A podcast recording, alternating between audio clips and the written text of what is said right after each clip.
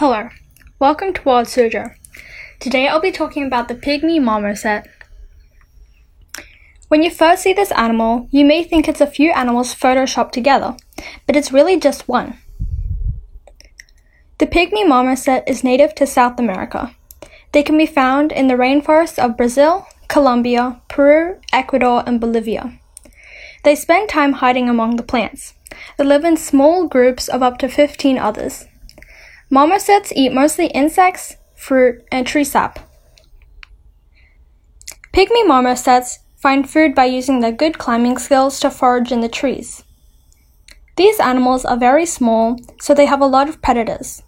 Some include cats, eagles, hawks, and snakes. The way they protect themselves is by making loud screeches and noises to scare the predator away.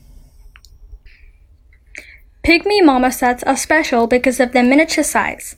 They are usually about half a foot or 12 centimeters. They are one of the smallest monkey species in the world. They have a lifespan of around 12 years, or 16 in captivity. There are around 2,500 pygmy marmosets left in the wild. They are shaped somewhat like an egg and have brownish gray fur all over their bodies. For Wild Suzhou, I'm Palm Tree, and thank you for listening.